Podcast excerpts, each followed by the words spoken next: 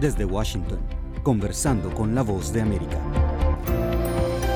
Bienvenidos a este podcast. Soy Judith Martín y les doy la bienvenida a un nuevo episodio en el que buscamos respuestas a las preguntas difíciles que surgen cuando hablamos de los peligros en el tapón del Darién. 106 kilómetros de frondosa selva que unen Sudamérica con Centroamérica. Es la frontera natural entre Panamá y Colombia y pese a ser un paraje natural de gran riqueza, se ha convertido en uno de los lugares más peligrosos de la región y no solo por su fauna. Para comprender más sobre este tema, conversamos con Natalia Romero, la gestora de comunicaciones de la misión Médicos Sin Fronteras en Panamá y Colombia. Hola Natalia. Hola Judith, mil gracias de nuevo por darle voz a esta situación de, de, crisis humanitaria. Natalia, ¿qué sucede en el tapón del Darién para aquellos que sean completamente ajenos a la existencia de este paso? Bueno, lo que estamos viendo en este momento es una crisis humanitaria sin precedentes. Eh, más o menos cada día pasan entre 3.000 y 3.500 migrantes por una selva pues muy densa, es un territorio geográficamente muy complicado que además tiene fuerte presencia de grupos y bandas criminales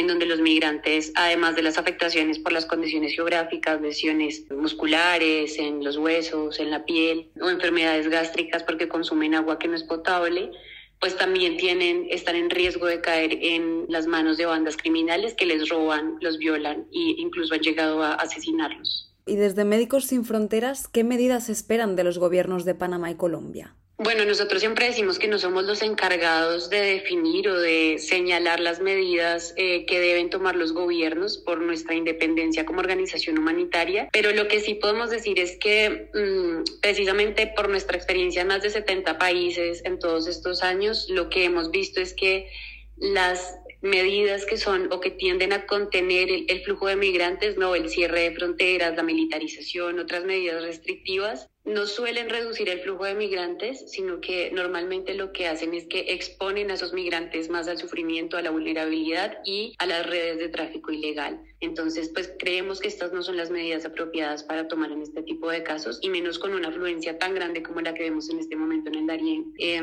siempre lo que sostenemos es que migrar no es un delito, que la movilidad humana es un derecho y por eso el llamado es a garantizar o buscar otras rutas, así no sea la de la selva, que puedan ser seguras porque las personas no van a dejar de migrar. ¿Y ustedes con qué recursos cuentan y qué necesitan en este enclave para lidiar con las amenazas que, que acabas de explicar y que a diario ponen en riesgo las vidas de miles de migrantes?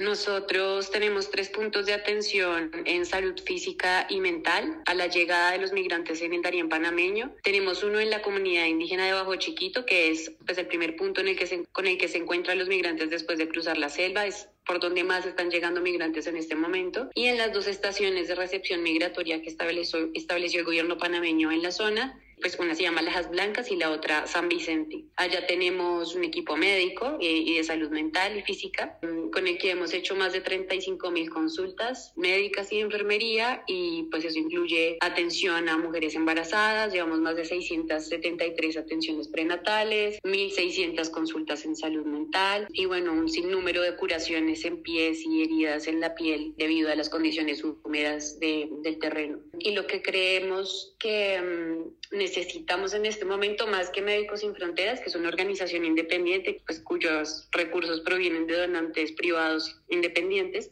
es mayores recursos para otras organizaciones humanitarias, mayor presencia de otras organizaciones humanitarias que puedan garantizar, además del servicio a la salud, otros servicios a los migrantes de protección, de transporte, de alimentación, todo lo que requieren para la protección de sus derechos y se ha registrado un significativo aumento de migrantes en 2023. Comentaba que en, torno a unos 3.000 de 5.000 a diarios y quisiera saber si en años anteriores también debieron enfrentar una crisis similar en la región.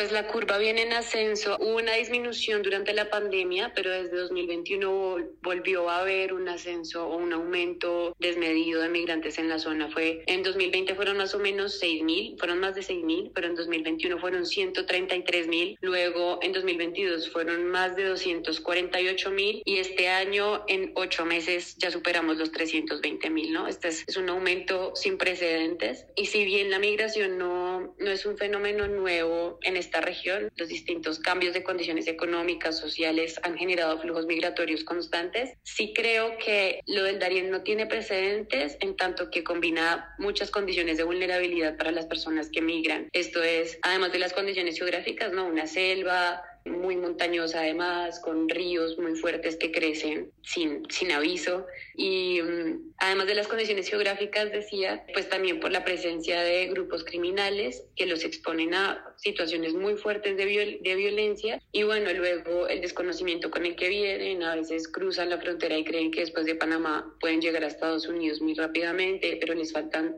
cinco países más. Todas esas condiciones hacen que la situación del Darién sea una crisis humanitaria sin precedentes en esta zona. Usted mencionó antes el tipo de atención que brindan a los migrantes. ¿Podríamos entrar un poco en detalle y conocer cuáles son las afecciones por las cuales atienden la mayoría de migrantes y algún caso en particular que quisiera destacar? Sí, pues em, tal vez la mayor, mayor afectación con la que llegan los migrantes es eh, heridas en la piel ocasionadas por las condiciones húmedas y las largas jornadas de, de camino que, que, llevan a cabo cada día durante entre 3, 6, 7, incluso hasta 15 días han llegado a tardar los migrantes. Esta es la mayor, mayor afectación. Entre enero y agosto de 2023 hemos hecho 10.283 curaciones a la piel, algo que puede parecer muy sencillo, pero brinda mucho muchísimo alivio y de alguna manera contribuye a minorar su sufrimiento. Y luego hay otras afectaciones em, también muy repetidas con las que llegan los migrantes a nuestros puestos de atención y entre esas está pues afectaciones al sistema musculoesquelético, que eso puede ir desde torceduras hasta fracturas. También hay un diagnóstico muy repetitivo y es el de diarreas, esto es con o sin sangre y es derivado de la falta de agua potable en la ruta y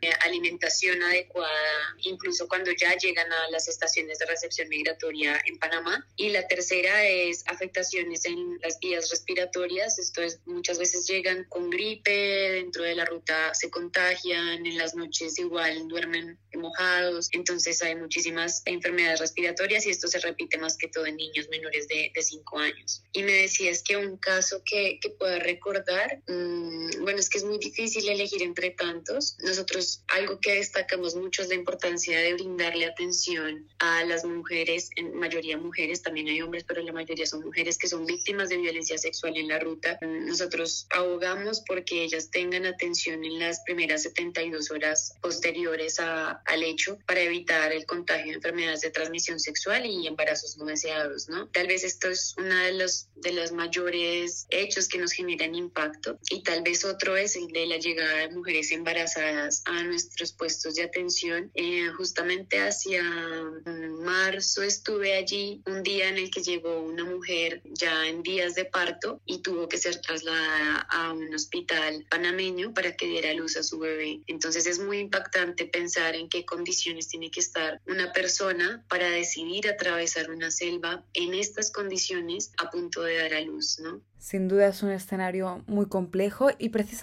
qué tipo de apoyo específico reciben de las autoridades de salud de Panamá. Es decir, los casos que son graves que se derivan, ¿se atienden en los hospitales panameños? Pues nuestro trabajo ha sido muy enlazado con, con, el Ministerio de Salud de Panamá. Son ellos quienes nos permiten, de hecho, trabajar en estos puestos de atención eh, en la comunidad indígena de Bajo Chiquito.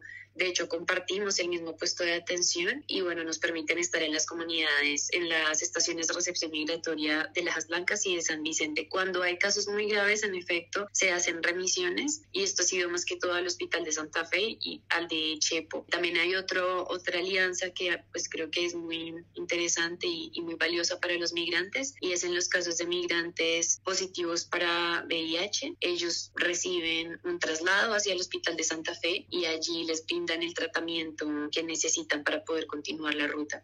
Natalia Romero, gestora de comunicaciones de Médicos Sin Fronteras en Colombia y Panamá, muchas gracias por su tiempo para La Voz de América y por arrojar luz a esta situación tan complicada que se vive en el tapón del Darién.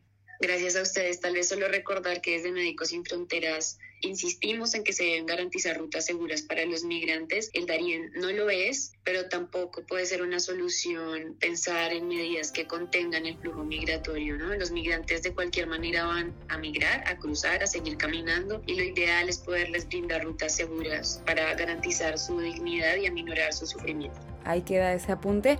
Y a ustedes, estimados oyentes, gracias por el privilegio de su sintonía. Recuerden que a diario pueden seguir nuestro podcast conversando con la voz de América a través de nuestra página web vozdeamerica.com y por supuesto en nuestro canal de YouTube. No se pierdan el próximo episodio.